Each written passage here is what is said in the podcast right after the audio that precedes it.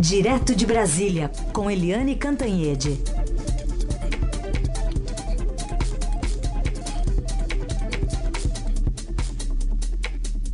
Oi, Eliane, bom dia. Bom dia, Raíssa, Carolina ouvinte. Oi, bom dia, Eliane. Bom, vamos falar então sobre a vitória de Jair Bolsonaro, que promete defender as reformas, liberdades e democracia. Bom, uma vitória expressiva, mas não a ponto de dar aquele cheque em branco que a gente falou ali, né, ao presidente eleito, porque ele vai ter que governar quase metade de um país que não o escolheu. É, exatamente, né? O Bolsonaro teve um, uma vitória expressiva de 10 milhões de votos à frente do oponente dele, o Fernando Haddad. Não é nenhuma goleada, mas é uma vitória clara, né? Ele, ele conseguiu essa vitória sem ter recursos, sem ter partidos, sem tempo na televisão, com muita desconfiança, é, uma justa desconfiança, eu diria, da mídia.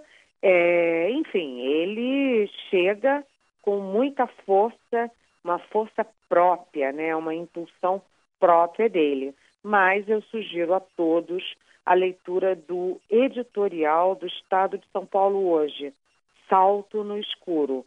O Bolsonaro chegou lá é, acenando, desculpa, acenando com é, o novo na política, com o antipetismo, com o anti-tudo e não mostrou exatamente qual é o programa dele, quais são as metas dele, o que ele vai fazer efetivamente para tirar o país da crise econômica e para pacificar o país.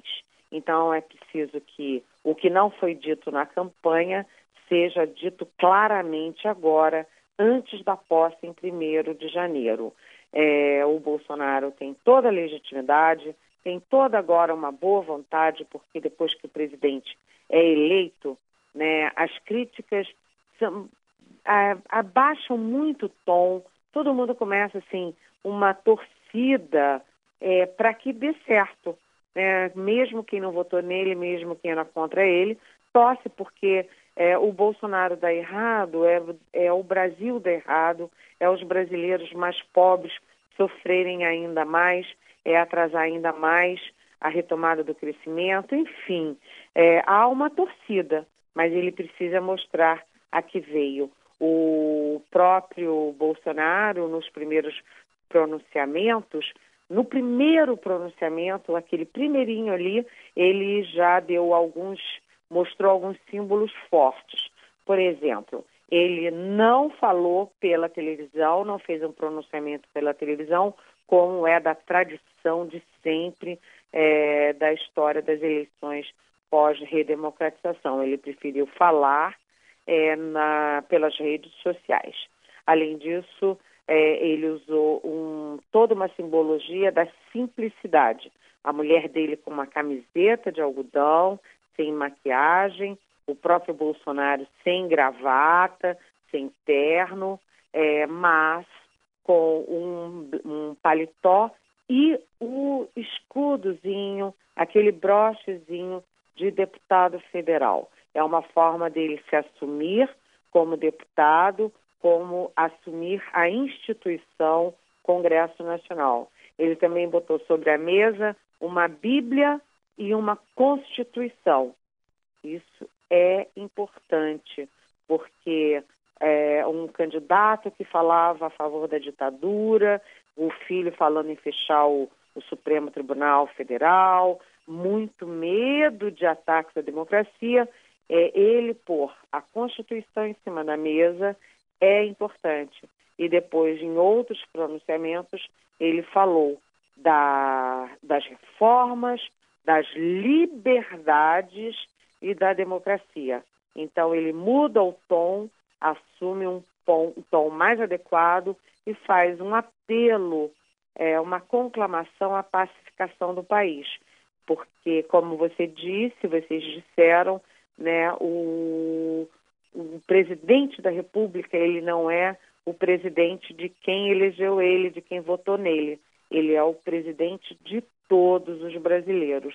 Então, vem aí uma fase, nós temos dois meses para baixar a bola, para reduzir o nível de tensão e o Bolsonaro precisa dar uma voz de comando para a tropa dele para baixar o tom, porque a agressividade dos bolsonaristas durante a campanha chegou ao nível máximo. Agora eles têm que recuar, porque a radicalização não vai ajudar em nada o futuro presidente.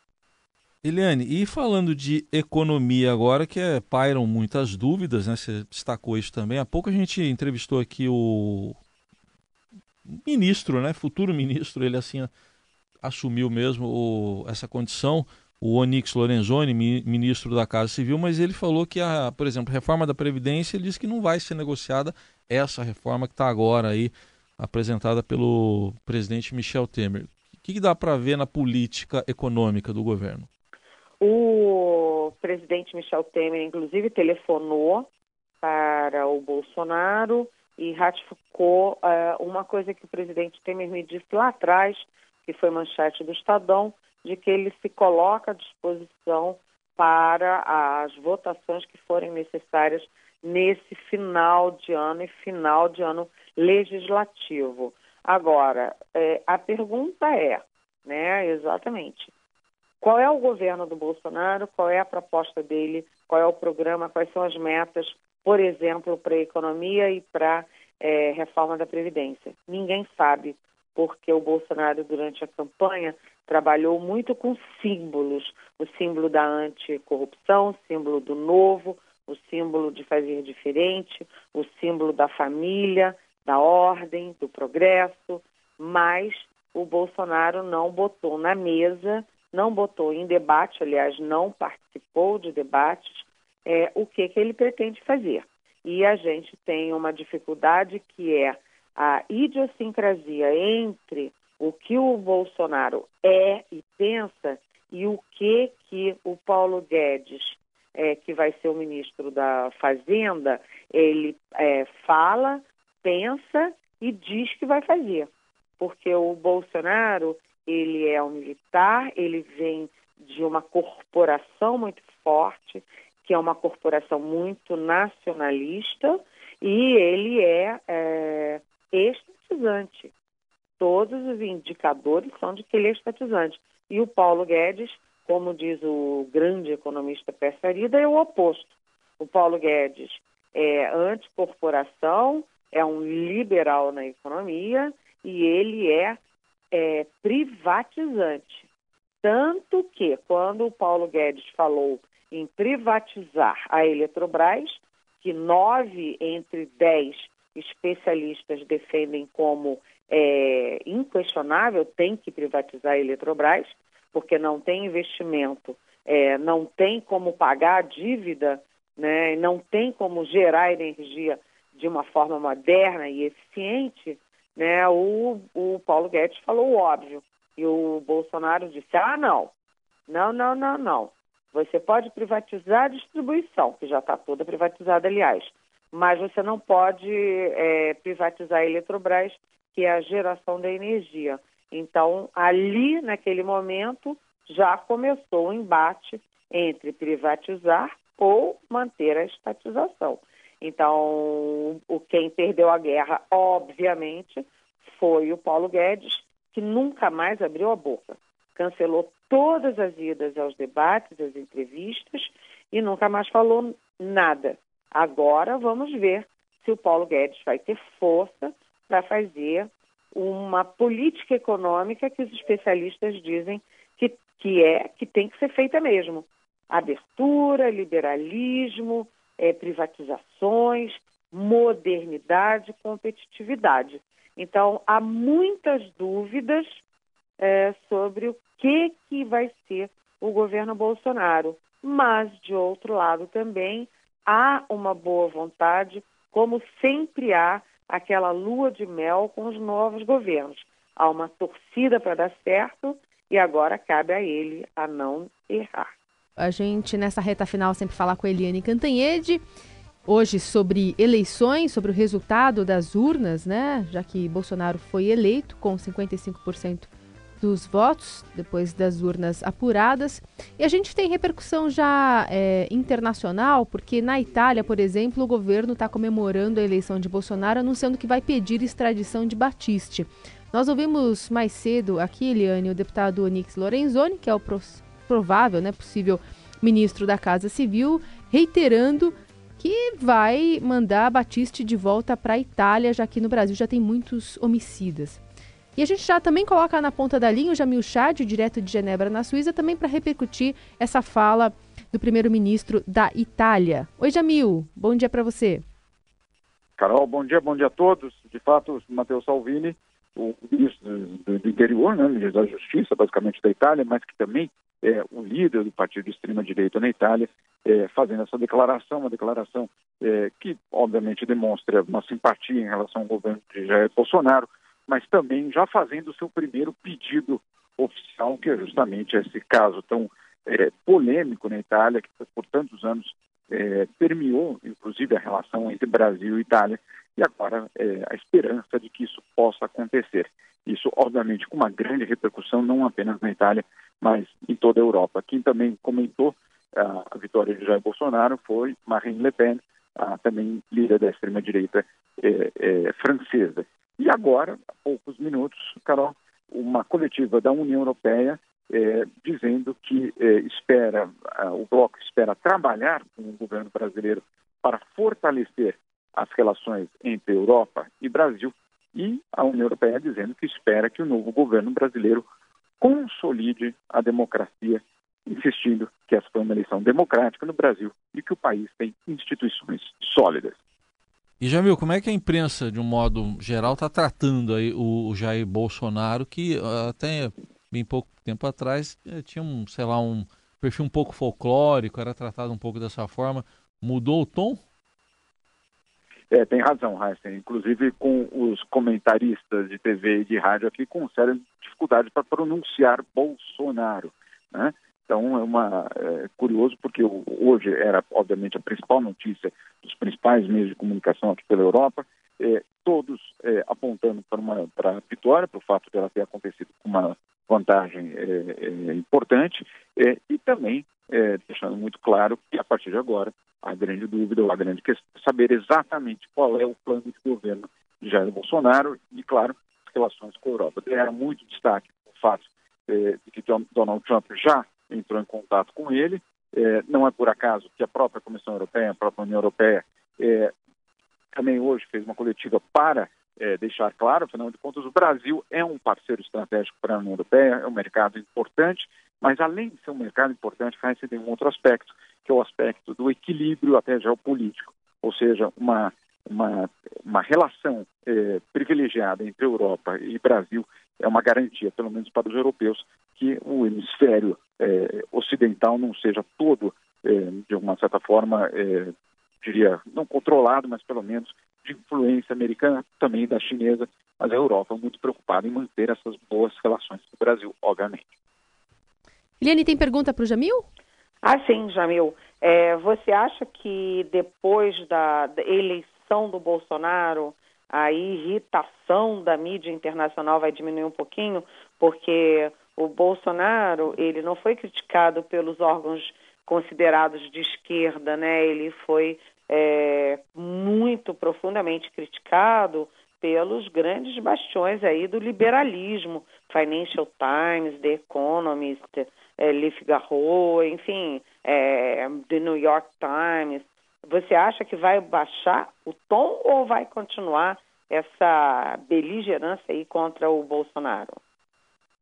Olha, de fato essa é uma boa questão, porque hoje na coletiva de imprensa da União Europeia, é, a quantidade de perguntas vindas, vindas não só dos, vamos assim, dos jornalistas portugueses, dos espanhóis, que poderiam ter um interesse maior, mas também dos alemães, dos ingleses, dos irlandeses, enfim, todo mundo querendo saber exatamente qual seria a posição da União Europeia em relação a Bolsonaro. E o tom das perguntas era sempre o mesmo. Ele era basicamente é, dizendo ele que é um populista, ou ele que é contra o, a, a, o acordo climático, ou ele que tem dúvidas em relação à relação com a Europa, tinha sempre um, um acréscimo de comentário eh, sobre o próprio Bolsonaro. E, eh, a verdade é que o próximo governo brasileiro vai ter que provar, ou pelo menos desfazer essa imagem. Para desfazer essa imagem, obviamente, medidas concretas vão ter que ser tomadas. Provavelmente, a primeira grande oportunidade que ele vai ter é o Fórum Econômico Mundial em Davos, em janeiro. É, o Fórum já indicou que vai convidá-lo, é, não só ele, mas a equipe econômica, principalmente a equipe econômica, para que fale aos líderes, à elite econômica mundial, o que é de fato o plano que eles têm para o governo brasileiro, para o Brasil nos próximos quatro anos. Então, isso sim, são esses, esses aspectos que podem fazer mudar, porque, por enquanto, como você bem citou, o que repercute por aqui são as frases, são os comentários polêmicos do, do, do ex-candidato, agora presidente eleito, eh, e que ainda circulam com uma força muito grande aqui pela imprensa. Tá certo, então. Tá aí o Jamil Chá, direto de Genebra, na Suíça, com a repercussão da eleição de Jair Bolsonaro. Depois você explica para o pessoal aí como é que é a pronúncia, Jamil, e explica o que é posto Ipiranga também, o significado, como é que se pronuncia, que o pessoal vai ter que colocar aí no, no, no vocabulário, é. no, no, glossário. É, em, Davos, de repente, vai ter uma, uma banquinha lá do, do posto. tá bom, então. Até amanhã, Jamil. Bom dia a todos. Liane, ainda queria falar contigo rapidinho sobre, especialmente a vitória aqui em São Paulo de João Dória, do candidato do PSDB, porque a gente falava um pouquinho ontem na cobertura especial aqui da Eldorado e do Estadão sobre como ficaria o PSDB, né, a, com a vitória ou não de Jair Bolsonaro, de, de João Dória com Jair Bolsonaro fazendo essa dobradinha. É, e ontem ele falou sobre um muro que não vai mais existir, pelo menos no PSDB dele. Pois é, o PSDB dos seis eh, governos que disputava no segundo turno, conquistou três.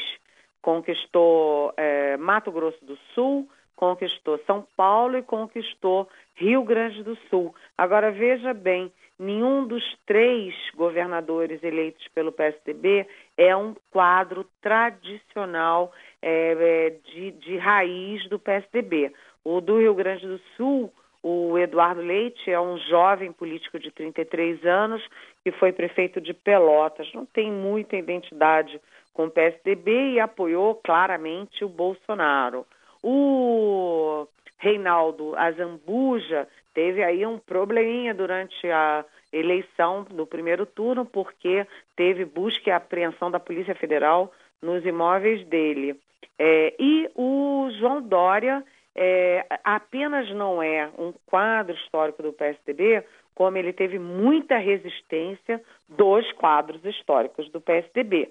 Então agora vai começar uma nova guerra para o Dória. Ele teve a guerra da eleição, a diferença dele para o Márcio França do PSB foi muito pequenininha, né? E agora ele começa uma nova guerra que é quem manda no PSDB o atual presidente do partido é o Geraldo Alckmin, que foi o padrinho do, do, do João Dória, que levou, que foi decisivo para o João Dória ganhar em primeiro turno a prefeitura, mas que foi o grande ausente na eleição para o governo. Então, o João Dória é um pivô numa das grandes crises partidárias do país, que é a crise do PSDB. Muito bem, essa é a Eliane Cantanhede conversando conosco todos os dias aqui no Jornal Dourado. Hoje não foi diferente, uma análise bem é, já mais consolidada do que a gente tinha ontem, né? É. Só não vou resistir uma coisa aqui, eu, vou, eu, não vou resistir, que eu agora falando, ouvindo a Eliane eu prestei atenção. DB, né, é o final. O é? que, que tem o DB? Dória e Bolsonaro. Ah! É o partido. É verdade. Agora que eu reparei isso, né? devia ser BD, Bolsodória, é. né? É, é Agora, isso é também importante porque o Dória já começa com uma relação forte com a, com a turma do Bolsonaro. Tem a Joyce Hasselman, que é a deputada eh, federal que vai fazer a ponte, porque ela está muito próxima de ambos. Isso é importante para que o Estado de São Paulo mantenha esse bom desempenho. A gente sempre lembra, e foi muito lembrado no primeiro turno, apesar de não render votos para o Geraldo Alckmin, que Rio Grande do Sul está quebrado, Rio de Janeiro está quebrado, Minas está quebrado, Rio Grande do Norte está quebrado, mas são Paulo, graças aí ao pragmatismo do, do Alckmin e também pela força da iniciativa privada paulista, está indo razoavelmente bem, passou muito bem pela crise. Então, o Dória pega um Estado ajustado, mas ele vai ter muita dificuldade agora para se encontrar partidariamente. Quem é o Dória do ponto de vista do partido, porque isso também vai significar grande importância, vai ter grande importância para o futuro político do próprio Dória, que é, é enfim, eleito para um estado importantíssimo. Ele é um homem jovem, audacioso e ele tem aí grandes, é, vamos dizer assim, horizontes pela frente. É. Eliane, obrigada. Um beijo, até amanhã. Até amanhã, beijão.